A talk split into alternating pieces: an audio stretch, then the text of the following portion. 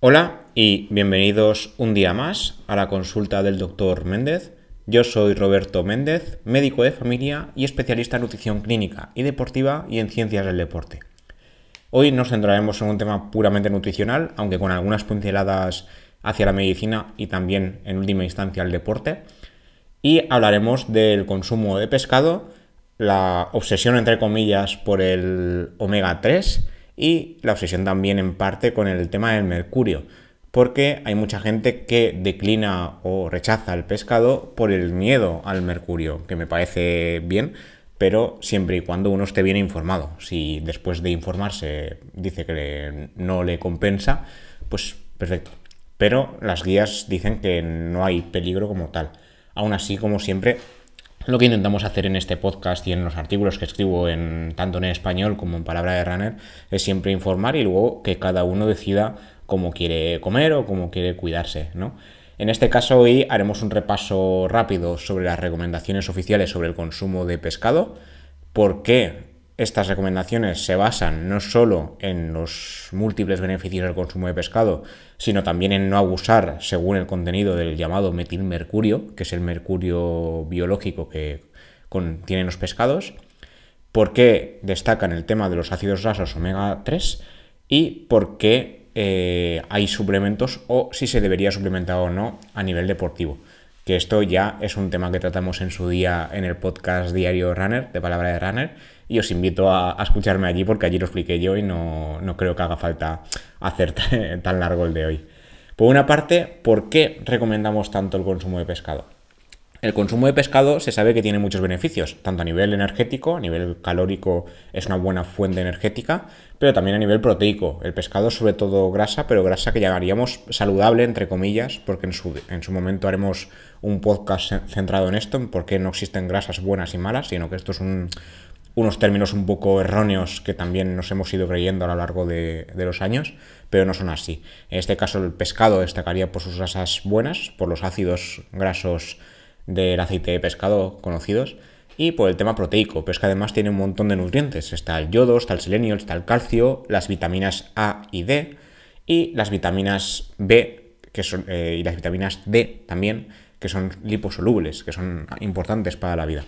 En este caso también destacan los ácidos grasos, los ácidos grasos poliinsaturados de cadena larga omega 3, que también se conocen en los estudios, por si algún día os ponéis a leer algún estudio en cuestión, veis que pone PUFA N3 o PUFA N6. Esto significa ácido graso poliinsaturado de cadena larga. En este caso hablan del, N, del omega 3 y el omega 6. Os lo digo porque a mí me ha pasado muchas veces que paso un poco con prisas, vas a escribir sobre el tema y dices, ¿qué es esto del PUFA? Y, te olvidas de que PUFA es ácido graso de cadena larga. Y dices, bien, has vuelto a liarla. En este caso, eh, otro problema, estos son los beneficios, pero un problema del pescado, que por eso hace falta ir actualizando las recomendaciones, es el tema del mercurio, o concretamente el metilmercurio, que es un metal pesado que el problema que tiene es que eh, está presente ya de forma natural en aguas de mares y ríos y se encuentra una proporción variable en, los pescados, porque estos están, están siempre en el mar, evidentemente. Se sabe ya desde hace mucho tiempo que el, que el mercurio se encuentra de forma natural en la corteza terrestre pero la actividad humana ha contribuido a que este metal acabe pasando a, lo que es la cadena trófica. La cadena trófica es la cadena alimentaria. Los animales consumen este mercurio a partir de la corteza terrestre, ya sea por las plantas o demás, o por cualquier alimento, y nosotros nos comemos a los animales. En este caso, los que más concentración de mercurio acumulan son los pescados y los mariscos. Entonces, cada pescado y marisco contiene mercurio a una concentración variable. Entonces, debemos consumir aquellos que tienen menos mercurio y evitar en lo posible aquellos que tengan más. No hay ningún pescado que haya demostrado ser inseguro para el consumo, pero sabemos que algunos tienen más concentración de metilmercurio y otros menos, y en poblaciones vulnerables, como comentaremos luego, hay que evitarlo. Entonces, ¿cuáles son los pescados que más metilmercurio tienen? Según las guías clínicas que se actualizaron hace relativamente poco. De hecho, la ESAN tenía unas guías de 2011. La ESAN es la Agencia Española de Seguridad Alimentaria y Nutrición de España. Eh, tenía unas guías en 2011 y las actualizaban en 2019. Yo, de hecho, el artículo al respecto que os enlazaré en las notas lo escribí en noviembre de 2019, hace ya de esto año y medio, el momento de publicar este podcast. Ahora en este caso sí que se tiene en cuenta bastante a la población vulnerable, que en ese momento era menos específica. Hablan de niños de hasta 3 años, mujeres embarazadas o que planteen estarlo, y madres en periodo de lactancia. En este caso, eh, la ESAN en el año 2019 actualizó un poco las guías y lo hizo todo un poquito más específico. sobre todo por el tema de, los pescados, que es lo que más nos interesa hoy.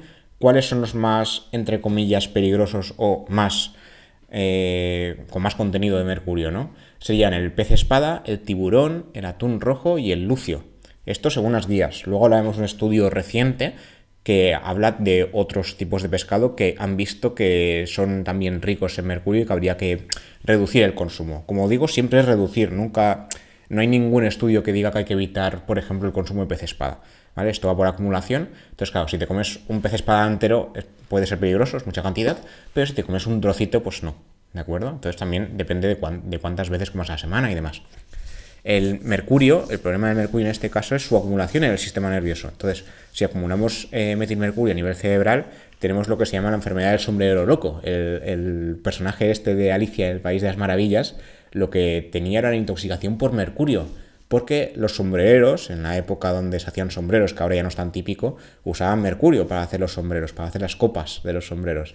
Entonces, eh, la intoxicación produce síntomas a nivel cerebral. Es algo muy curioso. Cuando escribí, también escribí sobre el sombrero loco y no, sabía que hacían sombreros con mercurio. En este caso, el, mercurio era inhalado, que es otro tipo de mercurio, y luego el, el, mercurio o metilmercurio de los pescados es diferente, pero los síntomas al final son los mismos, son síntomas a nivel cerebral. En el caso de los pescados, lo que pasa es que hay que mm, variar. Como todo en la vida hay que ir variando porque si siempre consumimos lo mismo o en excesiva cantidad puede ser peligroso. Tiene beneficios, como he comentado antes, y tiene también sus perjuicios. En este caso, el, pez espada, el tiburón, el atún rojo, el lucio e incluso el emperador serían pescados con mucho contenido de mercurio. Luego ya, ya están pescados con un contenido medio, que esto os lo enlazaré porque no os lo voy a leer todo porque hay una lista bastante larga, pero pescados típicos que consumimos casi de forma, si no diaria, bastante común en un día a día habitual porque de precios son bastante asequibles, pues están las anchoas, están los, la sepia, que es la tapa típica, típica española, está el salmón, están las sardinas, está la trucha, pescados menos típicos porque su precio ya se pasa un poco, pues en la langosta, el langostino, la dorada, todos estos pescados no son muy ricos en mercurio. Entonces ahí no habría problema como tal. Luego, respecto al tema de las pautas de la guía, en este caso han dividido a la población en población vulnerable y población general. En la población vulnerable, la AESAN habla de mujeres embarazadas o que planifican el embarazo, mujeres que están en lactancia y niños hasta 10 años por un lado o niños entre 10 y 14 por otro. En el caso de mujeres embarazadas y menores de 10 años, eh, los pescados de elevado contenido de mercurio sí que deben evitarse. En este caso sí que hablaríamos de quitar de la dieta. Y los pescados con un contenido medio o bajo se limitarían a 3 o 4 raciones semanales. Luego, niños de 10 a 14 años, los pescados con contenido elevado de mercurio los eh, limitan a 120 gramos al mes. Esto sería una ración mensual y luego los pescados con contenido medio o bajo serían 3-4 raciones semanales como siempre. Y la población general eh, serían todos aquellos no vulnerables, o sea, los que no están incluidos en esta, en esta parte de la vulnerabilidad. Y ahí eh, hablan de 3-4 raciones de pescado a la semana, variando entre especies. O sea, lo ideal no es comer salmón todos los días o bonito todos los días, lo ideal es ir variando de uno a otro y demás. Y eh, tan solo en algunos casos se aconseja evitar el consumo de pescado y, solo sobre todo aquellos de contenido de mercurio en casos muy determinados, en el caso este del embarazo, de niños pequeños, porque el, procesamiento es diferente o hay peligro de acumulación. En el tema del embarazo y de la lactancia es de nuevo la bioacumulación, o sea, la corteza terrestre tiene mercurio, los pescados se comen mercurio, nosotros nos comemos a los pescados y si encima, en el caso de mujeres embarazadas, Luego se bioacumula, se va al feto, o en la lactancia también se puede distribuir ¿no? esta acumulación de mercurio. Entonces, lo ideal pues, es evitarlo, sin más. Aquí estos son las guías oficiales. ¿Oficial qué quiere decir? Quiere decir que cada ciertos años se van actualizando. Pero entre todo van habiendo otras cosillas. Entonces, hace poco, de hecho, esto, la fecha exacta, ahora mismo estoy grabando el podcast el el 21 de febrero. O sea, hace 10 días que publicamos este artículo en, en español, que es un artículo, el artículo lo hicieron en España, se publicó en la revista Nutrients, y aquí lo que querían ver eran qué mariscos y qué pescados eran la mejor fuente de ácidos grasos poliinsaturados de cadena larga, N3 o N6, que es lo que os, he comentado, que son los PUFA o los ácidos grasos de cadena larga omega 3 y omega 6. ¿Vale? Como comentaba ya en las, guías oficiales y como comento en este mismo artículo, el consumo de pescado y marisco no está libre de riesgos. Y la revista Nutrients, que en este caso el estudio fue a cargo de la Universidad de Granada y del Instituto de Salud Carlos III, tampoco, también lo tienen en cuenta. Tienen en cuenta los beneficios y los riesgos. Y además, lo interesante del estudio no es el tema del mercurio, sino que analizan más cosas. A, mí me pareció curioso porque también tuvieron en cuenta otros metales pesados que no se suelen anunciar. También hay que decir que no se suelen anunciar porque no vale la pena. Son cantidades mm, pequeñísimas casi, e incluso imperceptibles en algunos tipos de pescado, pero está curioso a nivel de, de investigación porque hay metales pesados que también se acumulan en, los pescados que no son mercurio, que son otros, como el cadmio, el plomo, el cobre, y que hay que tener en cuenta. El plomo y el cadmio no es lo ideal que tengamos plomo y cadmio en, el organismo, ¿de acuerdo? Entonces, ahora os comentaré un poco porque la verdad es que está interesante. Por ejemplo, en, el, estudio como tal, tiene en cuenta no solo los ácidos grasos omega 3, sino también los omega 6 e incluso otros tipos de, ácidos grasos. Eh, está el omega 1 y había de, vamos, había de, todo. Yo me hice, cuando estaba escribiendo el estudio tenía un cacao mental impresionante. Luego, respecto al tema del omega 3, que vamos a atentarnos un poco, ¿cuál es la cantidad que debemos consumir? Las guías en España indican consumir una media de 200 miligramos diarios. Hay pescados que con una sola ración a la semana cumplimos, ¿vale? ¿Podemos pasarlos? Normalmente uno no se pasa de omega 3, sino que suele no llegar al límite, bueno, al límite, a las recomendaciones oficiales. Pero está bien, bien saber esto. De hecho, los, suplementos suelen contener entre 500 miligramos e incluso un gramo de omega 3. Y hay gente que por tratamiento médico toma entre 2 y 3 gramos de omega 3 al día para reducir el riesgo cardiovascular, reducir el riesgo de enfermedad neurológica, pero en la población general no sería lo ideal. En población general, eh, lo ideal sería, como hace el estudio este que comento de Nutrients, buscar un equilibrio, tanto en el consumo de metilmercurio como de dioxinas, que es otro tipo de contaminante, como otros metales pesados como el cadmio o el plomo, que comentaremos. Buscar el equilibrio entre el consumo de estos tóxicos y el omega 3. ¿vale? No hay ningún pescado 100% exento de, tóxicos, pero sabemos que todos en determinadas cantidades son seguros y que no tienen ningún peligro absoluto para la vida. ¿Vale? Aquí una de las cosas que comentan los investigadores es que habitualmente hablamos del pescado sin más. O sea, esta especie de pescado, pues, por ejemplo, la caballa, el salmón, la hablamos de forma generalizada. Pero ellos lo que detectaron es que el momento del año y el lugar de captura de cada pescado e incluso la temperatura o el nivel de sal del agua donde habitaban estos pescados era importante. Por ejemplo, había especies como las sardinas, la caballa, la perca o el pez espada que según eh, la temporada y el lugar de captura variaban su, contenido en ácidos grasos omega 3 y contenido también en, tóxicos bioacumulables, que esto es bastante curioso. Luego están los camarones o los bivalvos, que proporcionaban cantidades de omega 3 similares a muchos peces, pero había otros menos conocidos y que no se anuncia tanto como los moluscos, que serían mejores fuentes de omega 3. O sea, a menor cantidad tendrían mayor concentración de omega 3 que habría que tenerlo en cuenta. De hecho, entre estos moluscos destacan los mejillones o las almejas, que tenían una baja cantidad de mufa, que son ácidos grasos monoinsaturados, en relación a la cantidad de poliinsaturados o omega 3. Luego estaba el calamar y la sepia, que también contenían unos niveles elevados de ácidos grasos omega 3 destacando en este caso el EPA y el DHA. Esto, tenemos un artículo en, Palabra de Runner donde me, expando un poquito más en los tipos de omega 3 que hay, porque hay diversos tipos, cuáles dependen de, bueno, o son de origen animal, cuáles son de origen vegetal. El problema de, origen vegetal es que se procesan de peor y hay gente alérgica al pescado que no le queda otra que tiene que comer de origen vegetal. ¿Esto es malo? A ver, si no puedes elegir, evidentemente esto es lo que hay, pero si puedes elegir lo ideal sería el pescado o aceite de pescado.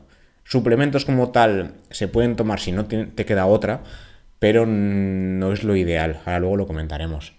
Luego también el estudio, volviendo al tema, eh, los pescados grasos, que son los más conocidos, el salmón, la caballa, dorada, sardina, pez espada, salmonete, atún gallo, la lubina, el lenguado, la anchoa, serían los que tenían más omega 3. Como siempre, aquí hago un poco el, resumen. Esto os lo, lanzaré porque soy consciente de que hay mucho contenido en, todo lo que digo y que es mejor leerlo que, comentarlo, ¿no? Pero para que tengáis un poco eh, una visión básica, ¿no? Sobre el tema. En este caso, también, vieron cuáles eran los pescados con altos niveles de mercurio o cuáles tenían menos niveles de mercurio. En este caso, eh, los pescados con más que, en el estudio decían como más contaminados ya no eran los mismos que dice la ESAN, eran un poco diferentes. Ellos hablaban del pez espada, este sí, el atún, este también estaba en las recomendaciones, pero hablaban del tiburón gato y el tiburón azul. Ya no hablaban del el emperador, por ejemplo, ¿no? que también estaba como pescado alto mercurio en las guías de la ESAN, pero sí que hablaban de diversos tipos de tiburones. Y yo dije, esto es un poco diferente, pero a ver, es, como siempre digo, es un estudio y hay que seguir eh, expandiendo un poquito el conocimiento al respecto, pero este la verdad es que estaba muy bien hecho, o sea, estudiaron niveles de omega 3, o sea, estudiaron beneficios, niveles de metilmercurio, que es el contaminante más conocido, y luego ya niveles de otras cosas, niveles de cadmio, niveles de plomo, o sea, me pareció bastante interesante. Luego estaban algunos eh, pescados con unos niveles algo inferiores, pero no tampoco diseñables, de mercurio, que eran el rape y la perca. Y más adelante estudiaban ya los, los otros metales pesados, que estoy aquí cada dos por tres incidiendo, incidiendo, pero la verdad es que es curioso. Estaba el cadmio, que también destacaba en algunos pescados, pero de nuevo a niveles totalmente seguros. En el caso de los moluscos, mejillones y almejas serían los, los moluscos más contaminados en, cadmio y seguidos en menor medida por pescados como merluza, salmón, salmonete, gallo y pacaladilla. En ningún caso se vieron niveles de cadmio superiores al límite seguro. ¿eh? Esto es importante. Que un pescado esté contaminado, entre comillas, no significa que no sea seguro a nivel de consumo. Se puede consumir, pero no te puedes hinchar a ese tipo de pescado, no es lo ideal. Luego está el plomo, que algunas especies como la sepia, la merluza europea o el lenguado común tenían cierto nivel, muy bajo, pero sí detectable, y de hecho en el 70% de las muestras de todas las especies del estudio no se llegó ni siquiera a detectar el metal pesado, o sea, no había plomo en el 70% de los pescados estudiados. Y luego para finalizar estaba el tema del arsénico, que el arsénico muchas veces hablamos de él como el, el veneno de Blancanieves, ¿no? de la manzana, pero está en, más sitios. Luego también el, arsénico también se encuentra en, el arroz, que de eso hablaremos más en, otros capítulos, porque me gustaría hablar sobre estos temas. Pero también hay arsénico en los pescados. En este caso, no hay un nivel máximo determinado en los pescados en ninguna guía porque no es un metal pescado, eh, metal, pescado, metal pesado eh, abundante ni conocido en estos ámbitos, pero sí que se detectó en, en, algunos. En este caso, este metal se detectó en el camarón, la sardina y el salmonete. ¿Esto es peligroso? De nuevo, no, se detectó, punto. Límites detectables porque cada vez tenemos eh, dispositivos que detectan más niveles de determinadas sustancias. Pero no significa que, sean peligrosas, simplemente que somos capaces de detectarlos ahora, en 2021. Hace 20 años, evidentemente, no teníamos tanta potencia y no, no podíamos detectarlo. ¿Vale? Lo que sí que dijeron los investigadores, que esto yo sí que lo tendría en cuenta a nivel de consumo, es que analizando todos los metales pesados, el el pescado con mayor contenido de metales tóxicos en general era el tiburón gato. Y al otro lado, especies como la panga o el bacalao serían los que menos niveles de metales pesados tenían. O sea, el más malo, entre comillas, sería el tiburón gato. Yo no he comido tiburón en mi vida, pero por si acaso sois amantes del tiburón, el tiburón gato no. Y está la panga, no es el mejor pescado. De hecho, ya os enlazaré un, un un artículo que tengo sobre la panga. No, a nivel de sabor a mí no me gusta, pero los estudios tampoco son partidarios. El bacalao sí, pero la panga no. La panga y el bacalao serían los más seguros, entre comillas.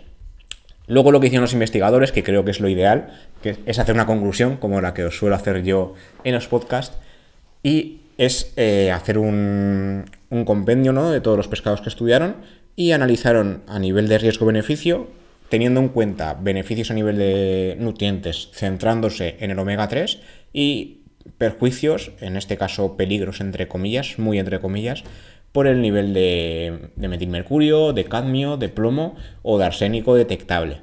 En este caso, recomendaron, no como la ESAN, no recomendaban entre 3 y 4 raciones de pescado a la semana, sino que recomendaban entre 2 y 3. ¿Se va mucho? No, realmente de 3 a 4 no es que se vaya mucho, pero bueno, mmm, para tenerlo en cuenta, ¿no? Y recuerdan que los pescados son una fuente conocida de otros micronutrientes como es el cobre, el manganeso, el zinc y el selenio.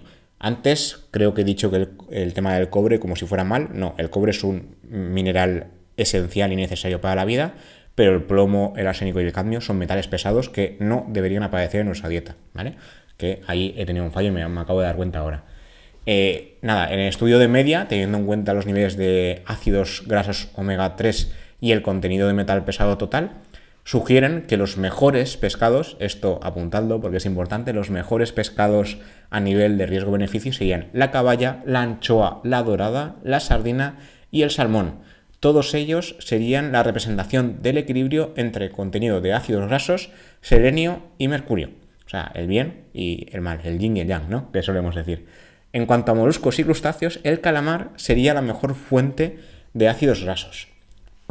Entonces, nada, como conclusión final, también como recordatorio, porque lo he dicho al principio, pero posiblemente ya os habéis olvidado, el consumo de ácidos grasos omega 3 mínimo en España recomendable son 250 miligramos, a poder ser de ácidos grasos omega 3 EPA o DHA, pudiendo aumentar hasta una media de 566 miligramos diarios para reducir el riesgo cardiovascular según muchos estudios. En este caso, entre una o dos raciones de pescado o moluscos semanal sería incluso suficiente. Y lo ideal sería no superar las cuatro raciones. Luego está el tema de los suplementos. Esto es algo que hablamos de forma más detenida y más extensa en un tanto un artículo como en un episodio de podcast de Palabra de Runner. El artículo está en la web de palabraderunner.com y el podcast en diariorunner.com con en, diario runner, perdón, sin el punto com. Esto lo comentamos con Pedro Moya ya hace un tiempo. El podcast se publicó, de hecho, no sé si hará ya unos meses, ¿eh? en el momento de, de, grabar esto. De hecho, creo que se publicó en, a finales de 2020, lo que es el podcast. El artículo eh, será se, se, habrá publicado esta semana, porque no estaba publicado todavía. Y yo creo que es una buena forma de, repasar, de repasar por qué es mejor alimentarse que no suplementarse en algunos casos, casos muy concretos, la suplementación, sobre todo a nivel deportivo o a nivel médico, por problemas de enfermedad cardiovascular, sobre todo, sí que está indicada.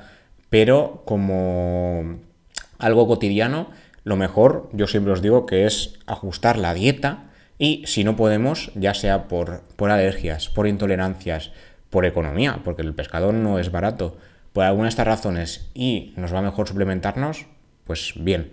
De hecho, suplementos tampoco creo que sean baratos, pero oye, si por algún motivo de estos eh, preferís suplementos a, consumir pescado, bien, pero no es lo ideal. ¿Vale? Y poco más, estos quería repasar hoy. En, principio las recomendaciones oficiales y qué dicen los nuevos estudios, que en este caso ha habido dos años de diferencia, pero habrá más estudios al respecto y las guías se van actualizando de forma más o menos periódica. En este caso tardaron ocho años, pero siempre va bien ir actualizándose poco a poco con otros estudios como este reciente de Nutrients, muy interesante. Como siempre, os lo lanzaré en las notas del episodio. Y nada, cualquier duda, cualquier pregunta, cualquier comentario y cualquier valoración, ya sea en Spotify, eh, comentarios o valoraciones en iBox o las 5 estrellas que siempre os pido para Apple Podcast, serán bien recibidas. Cualquier tema que queráis tratar sobre nutrición, medicina o deporte, ya sabéis dónde encontrarme, que siempre os lo pongo en las notas del episodio, ya sea en Twitter, en Facebook o en Instagram. Y nada, nos vemos en el siguiente capítulo. Hasta la próxima.